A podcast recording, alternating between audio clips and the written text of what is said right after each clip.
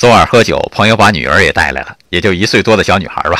席间，我们刚喝过一杯酒，这小女孩也举起她的专属水杯，大喊“干杯”。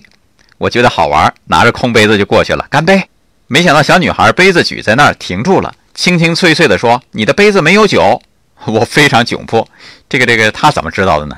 我当场表示受教育了，以后再不敢欺骗孩子了。孩子都有火眼金睛啊。正好上两天听某人讲他在国外的经历，一个七八十岁的老太太穿得非常讲究，等红灯过马路。有人说现在没车，快过去吧。